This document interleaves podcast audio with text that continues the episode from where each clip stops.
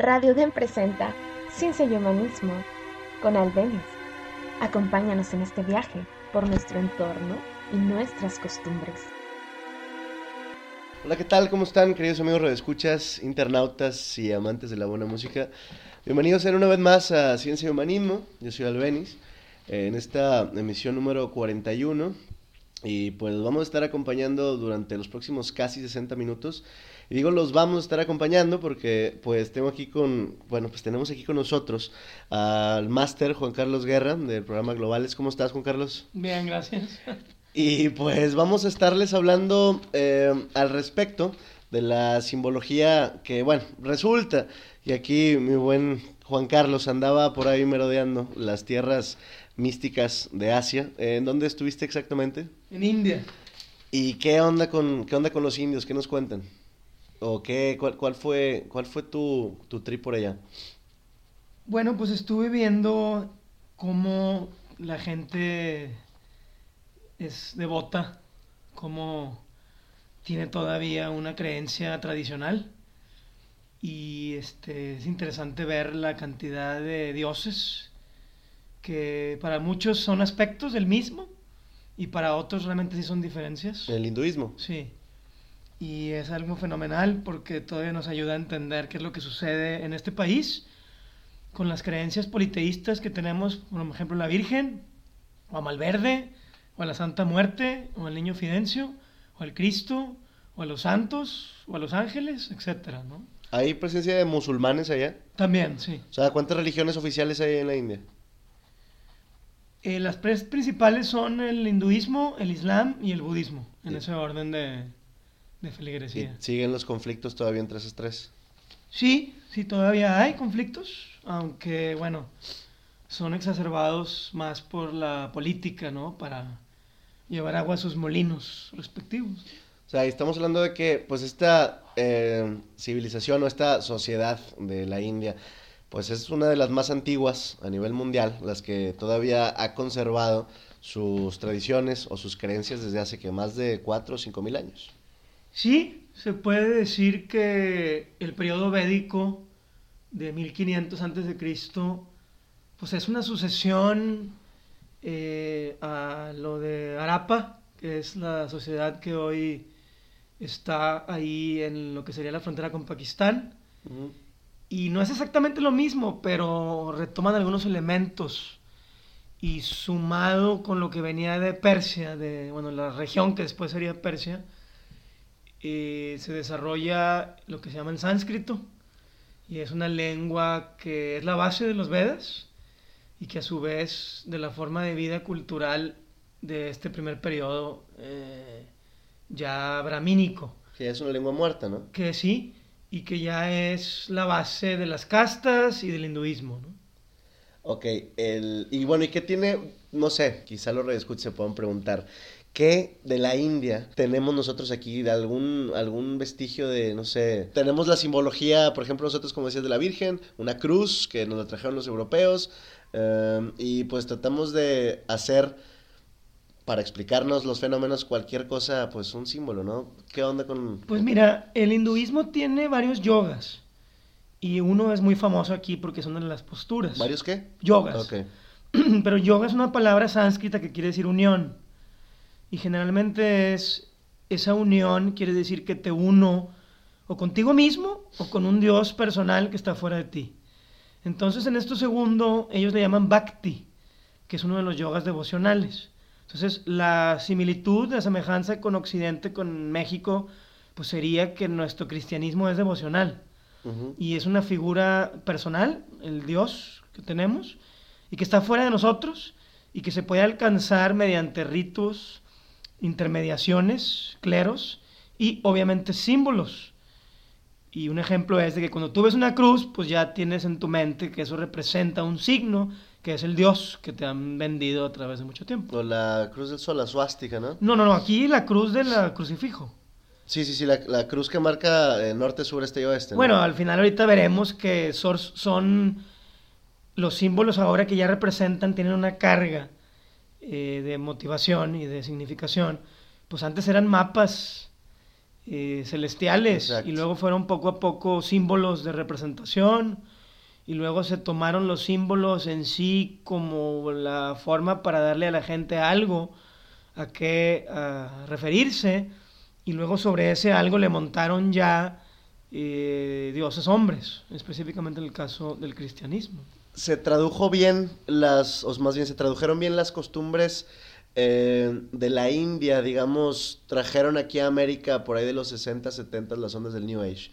Y eh, gente como, no sé, como Osho, eh, o como, se me va el nombre de, la meditación trascendental.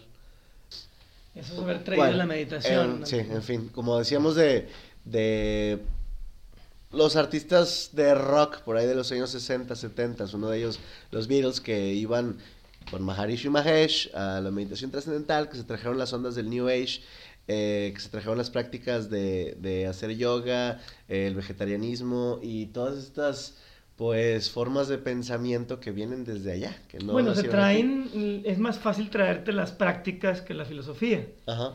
Y lo que hacen es decontextualizar la meditación y el vegetarianismo y otra, la devoción, y fundan, como dices tú, la meditación trascendental. Eh, los, por ejemplo, los Hari Krishnas, que hacen una interpretación, reinterpretación al Bhagavad Gita para fundar la comunidad Krishna. Y el vegetarianismo, que también es extraído y es retomado por pues, trof- trofología y por otras prácticas de alimentación que pues básicamente traen los elementos de la no violencia y del no daño a la vida como la base de, de la dieta, más allá de las cosas nada más que si es sano o no comer ciertas carnes o no. O sea, una reinterpretación te refieres a que no se trajo tal cual. No. No, posiblemente eh, Maharishi tra- trató de traerse la, la idea de allá, pero como tú ves en Deepak Chopra, pues hay que tropicalizar. Porque los, eh, la visión lógica que tenemos aquí del mundo a veces no empata con lo que viene directamente de allá. Entonces Sí. los trasplantes no necesariamente funcionan, como lo viste en el cristianismo, por ejemplo. Y para hablar un poquito más al respecto de la simbología en general, eh, mencionábamos hace, hace ratito la cruz, la cruz de norte, sur, este y oeste, la cruz del zodiaco que, que pues es una de las imágenes más antiguas que el hombre tiene conocimiento en donde, pues imagínate una cruz eh, donde dividían los cuatro cuadrantes eh, y teníamos las cuatro estaciones, tenían los 12, los 12, sig- los 12 constelaciones mayores de Aries, Tauro, Géminis, Cáncer, bla, bla, bla. Eh, y no sé cómo se pueda aterrizar esta cruz del zodiaco o cómo, qué semejanzas le podríamos encontrar con alguna simbología de allá, de la India. Bueno, la suástica, que no nada más es de la India originalmente, sino es de las culturas pues que no tienen el tiempo lineal en su haber, porque si tú te das cuenta que la suástica pudiera representar el movimiento del sol eh, circular, ¿sí? Y a través de las, alrededor de las constelaciones, pues tú ves cada punta de la suástica como indicando que se está moviendo eso que ya identificaron como los cuatro puntos se mueven con, un, con, una, con una recurrencia, ¿no? Entonces, eh, la similitud con la cruz es que simple y sencillamente la cruz te indica los movimientos, no, no, no, sino que te está indicando nada más los cuatro puntos cardinales. Las orientaciones. Entonces te puede indicar ya sea las orientaciones o las cuatro, las cuatro estaciones. Porque acuérdate que para, para ver, eh, para determinar eh, dónde estamos, pues no nada más es el sol y la luna y sus movimientos, sino también las estrellas. Entonces esa es la similitud. Eh, y otra similitud es que la suástica, pues aunque ellos dicen que es buena fortuna y que es todo ese tipo de cosas, pues la, la han apegado a otros dioses. Por ejemplo, a Shiva, la han apegado a Ganesh, que a Vishnu, que básicamente son las deidades principales, y que no pusieron a sus dioses encima de la cruz, sino que para ellos la, la buena fortuna va, es otro de los atributos que tienen ciertos dioses como por ejemplo Ganesh. O sea, ¿qué quiero decirte con eso? Eh, originalmente la cruz, pues podemos ver que, bueno, desde la edad de piedra, desde, desde ahí hay realmente arqueoastronomía, o sea, han encontrado eh, glifos marcados, pero realmente es la edad de bronce en donde ya claramente empezamos a hacer eh, figuras, símbolos, objetos que están relacionados con, con, la, con el sol con sus movimientos. Entonces, lo que te quiero decir es de que poco a poco fuimos haciendo de los mapas y de los diagramas eh, las justificaciones religiosas. Por ejemplo, en la edad de bronce, el sol o las cuatro puntos, pues, o se hacen espadas para representar simbólicamente el poder de la adivinación, o se hacen los escudos de bronce, que no nada más era para defenderse, sino que también eran, según muchos arqueólogos, una forma de, rendirle culto y tributo al sol, de forma de bronce, ¿no? y también de oro. O sea que ya desde, desde antes de la edad de bronce ya se habían encontrado eh, imágenes similares a la suástica, a la cruz del sol. Claro, la suástica está, como te digo, desde el neolítico eh, pero más específicamente utilizada por muchas culturas en la edad de bronce. No, pero qué casualidad, no digo, en el neolítico no estaban todavía bien cimentadas las eh, civilizaciones actuales. No, no, y aparte no había tecnología para, hacerlo. Bueno, y que todavía siga vigente ese símbolo en la cultura actual.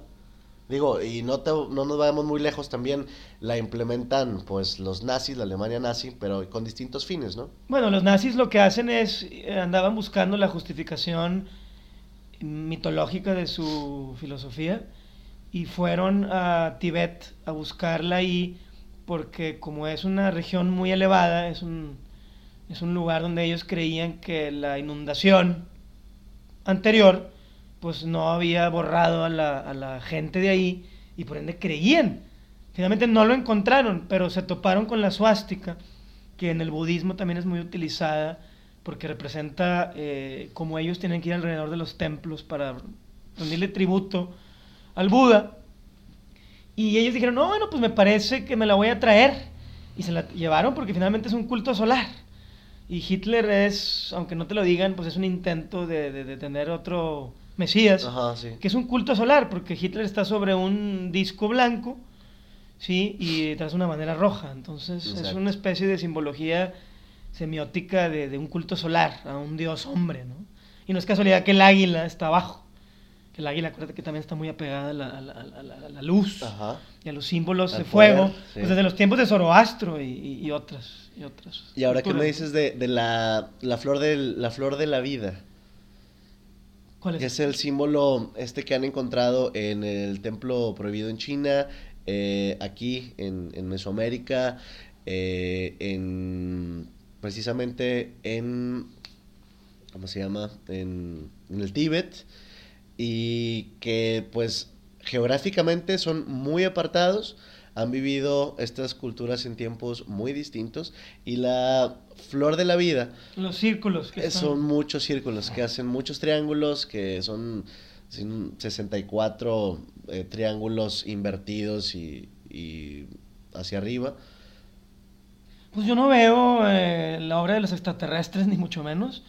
Veo que en ausencia de televisión y entretenimiento de masas, eh, el ser humano pues, se puso a manipular los signos y a los símbolos eh, para su propia beneficencia y que esta simetría que tú encuentres en ciertos signos, repito, pues sirven, sirven para, para dar armonía a, a las ideas de sociedad y de colectividad y ciertamente la política, ¿no? Entonces no te puedo decir que yo vea ahí el que hay una alineación de telequinesis o de teletransportación de, de arquitectos, ¿no? o de especialistas, ¿no? Para haber determinado qué es lo apropiado para cada Sí, pero imagínate, o sea, tiempos muy distintos entre, entre sí.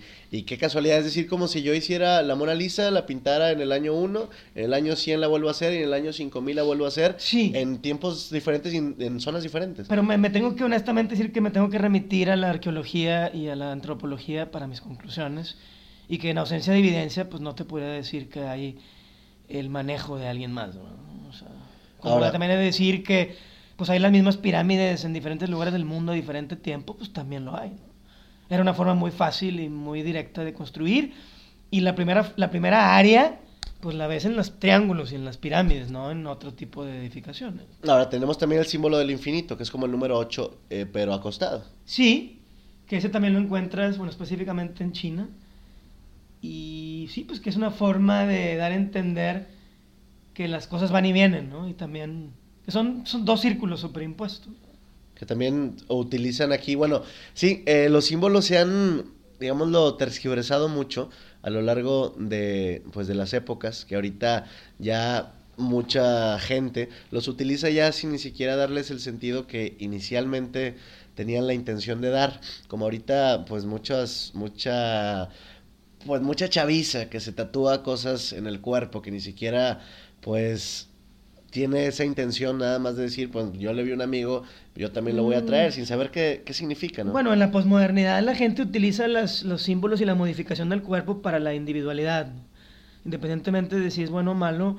Creo que también, regresando a lo que decías, eh, ha habido una evolución en la conciencia del hombre, en la razón y en la capacidad simbólica del hombre.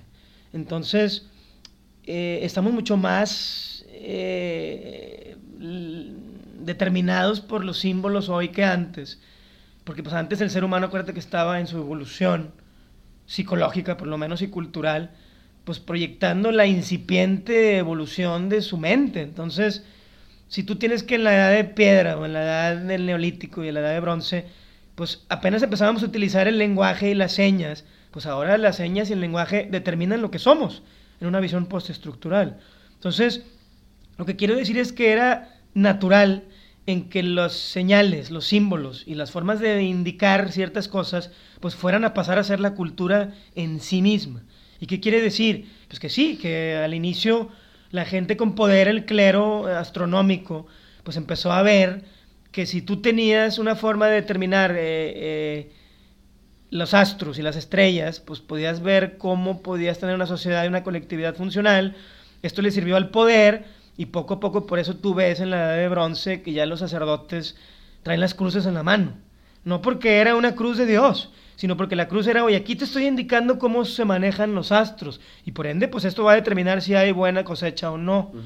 Poco a poco fueron haciendo de los símbolos ya no tanto un indicador, sino el símbolo en sí pasa a ser el objeto de deseo. Y una vez que tenemos el politeísmo, que es el haber justificado a un grupo de intermediarios por lo que hacían, o sea, sus funciones, pues no faltaba mucho para que en la edad de hierro que es cuando termina la edad de bronce, pues la tecnología le permite a la gente centralizar el poder, centralizar los símbolos, los signos, pues para significar ciertas cosas más cerradas, pues para poder determinar una sociedad con eh, fines más específicos, menos fuera del huacal, y la mejor transición pues es la era politeísta romana al monoteísmo del cristianismo del siglo IV, que fue haberle limitado todas las posibilidades que habían en creer en Mitras o en creer en Sol Invictus o en creer en Atis o en creer en Adonis, pues que, había mucho poder a mucha gente, pero también había mucha libertad.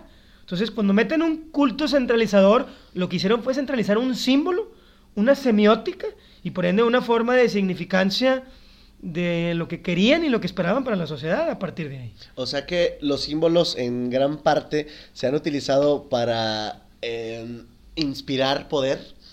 Sí, porque ya una cosa es un símbolo en cuanto a un mapa, repito, que era en sí una forma de instructivo, allá hacer que el símbolo se, se le apeguen ideas, se le apeguen eh, expectativas, se le apeguen estructuras y que ya digas tú, cruz quiere decir Cristo. Entonces a eso pasó mucho tiempo.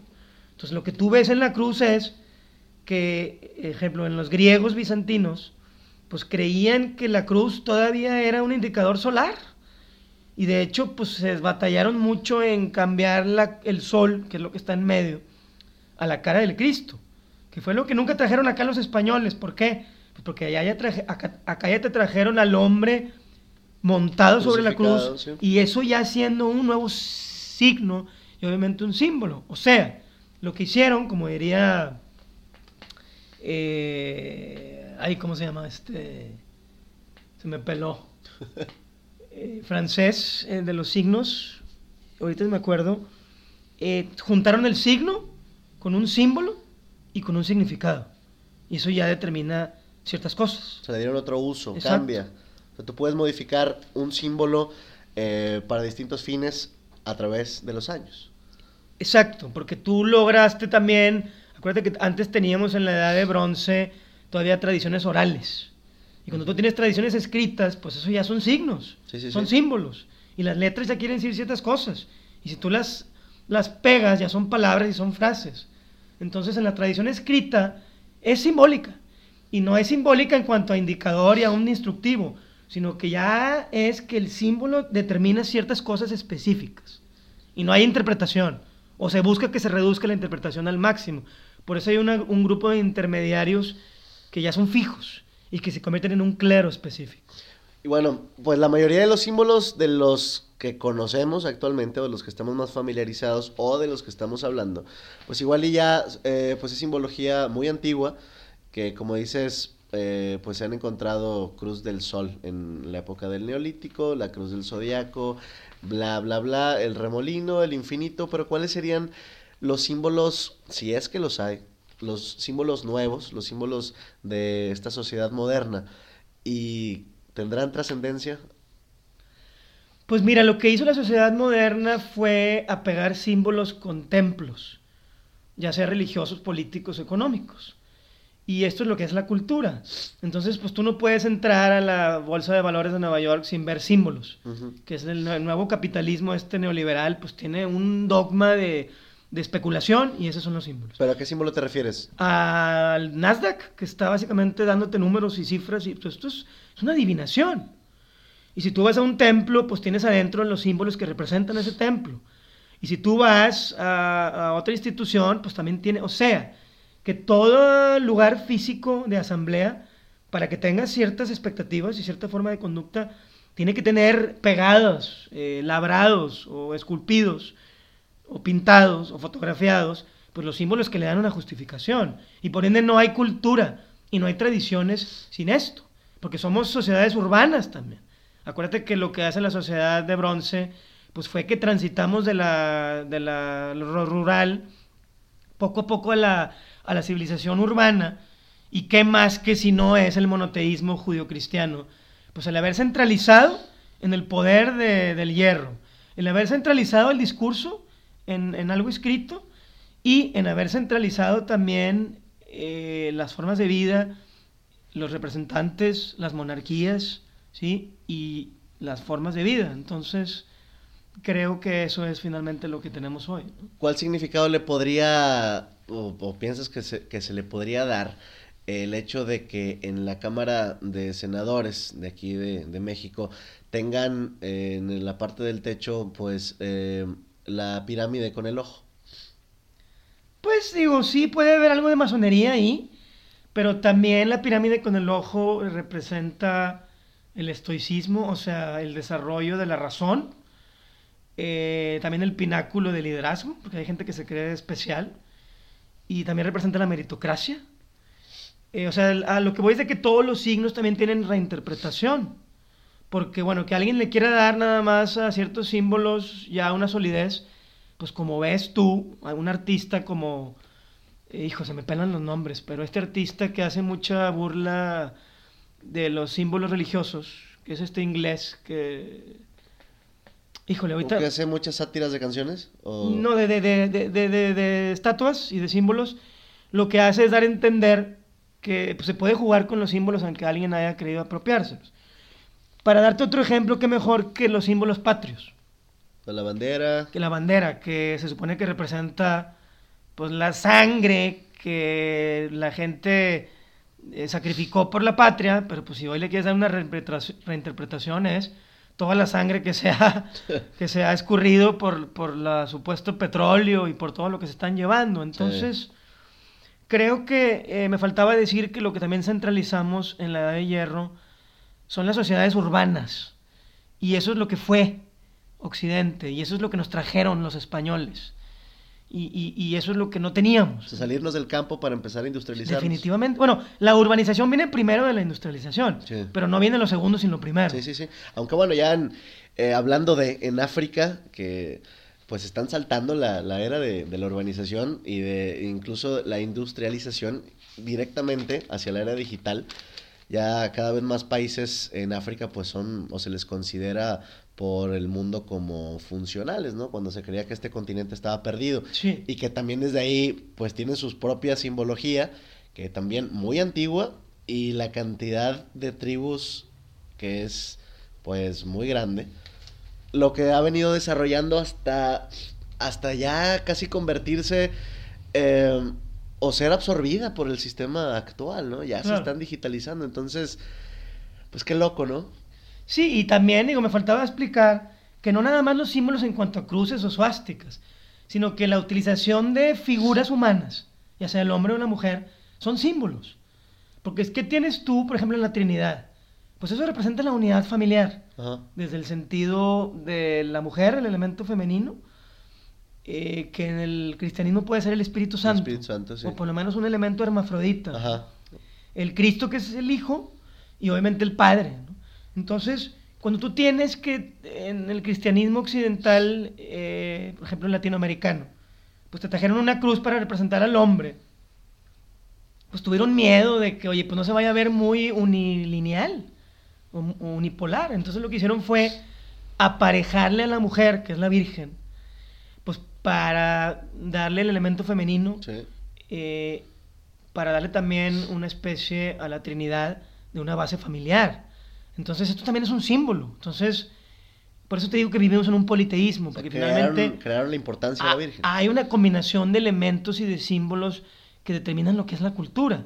Y ponen, ah, pues ¿por qué ves a la mujer?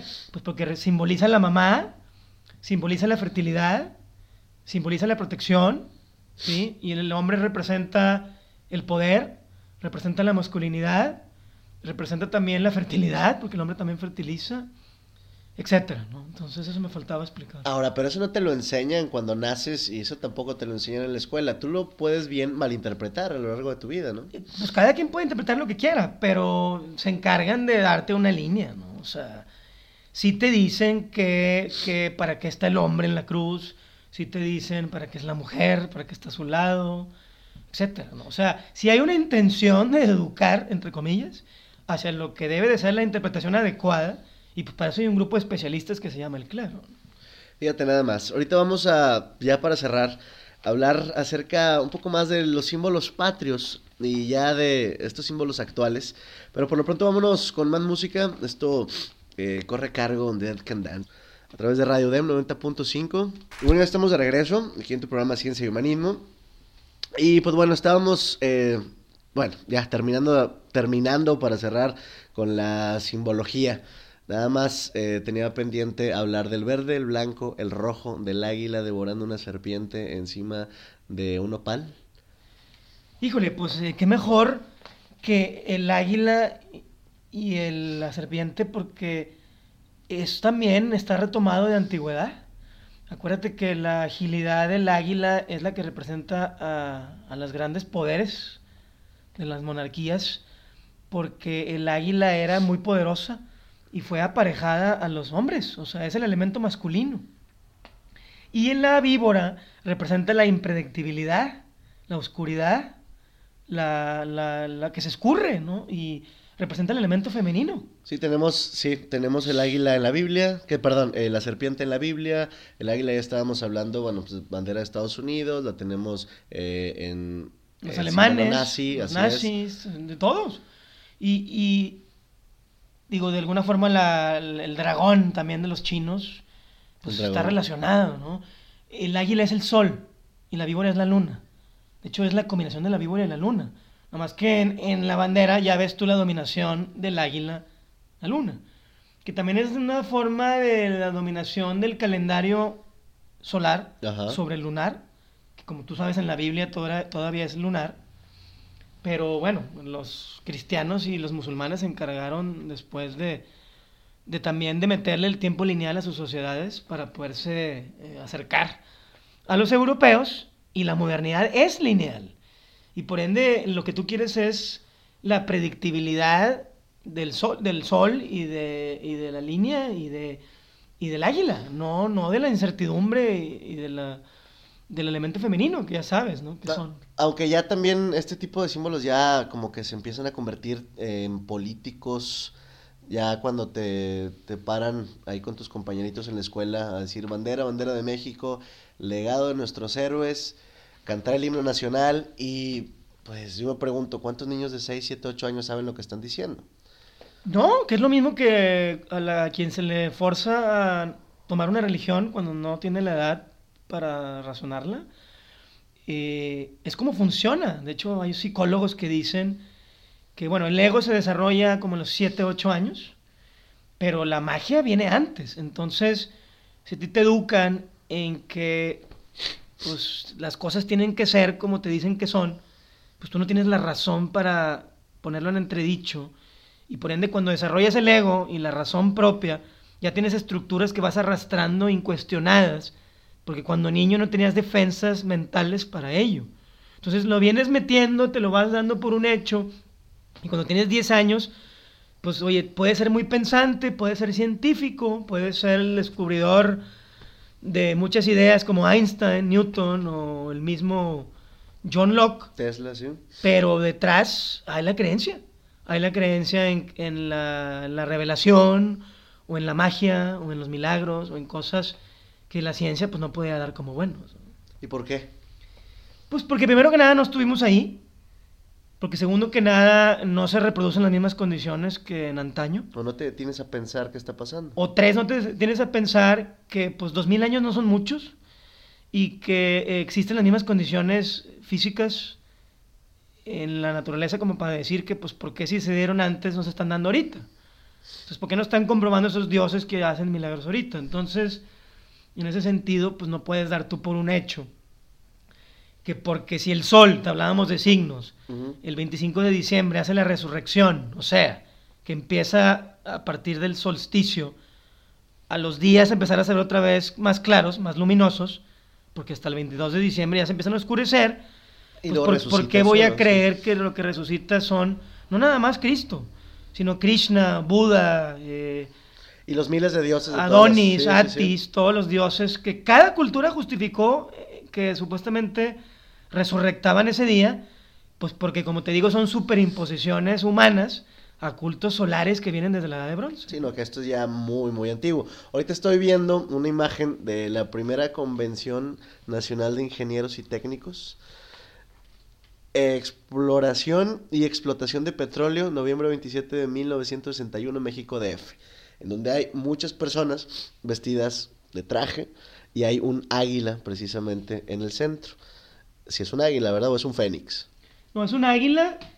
Bueno, ellos escogieron ese edificio para tomarse la foto, pero es un edificio de Estado. Es un edificio de Estado que como tú puedes ver tiene los elementos que, le, dan esa atribución. Ves las columnas romanas, ves el telón, ves el águila y ves de cada lado del águila el espiral, que como te digo es la colonización de la, de la impredictibilidad, de la incertidumbre. Y, bueno, finalmente todo lo ves bien dividido arquitectónicamente y bien delimitado con, con cálculos, que es la forma de la arquitectura moderna. Y dice exploración y explotación de petróleo. me hace alusión a lo que está sucediendo o está por suceder en este nuevo año, que por cierto es el primer programa del 2014. Y pues estaríamos, entre comillas, celebrando pues todas las reformas que se han estado haciendo en este país. Una de ellas precisamente la reforma del petróleo, la reforma educativa, la reforma energética, la reforma bla, bla, bla, lo que se te antoje. Y ya dejando un poquito atrás los símbolos, ya para terminar, em, ¿qué nos puedes decir tú, Juan Carlos? ¿O cuál sería un pronóstico al respecto de todo esto que está sucediendo con las reformas? Pues mira, se han venido dando las reformas y creo que están muy superficiales porque, pues como el neoliberalismo toca nada más los intereses de muy pocos, no han logrado profundizar, no han logrado hacer eco entre las mayorías, porque creo que son reformas neofeudales que están haciendo uso de, y tomar ventaja de la relación que hay entre poder político y poder del capital transnacional.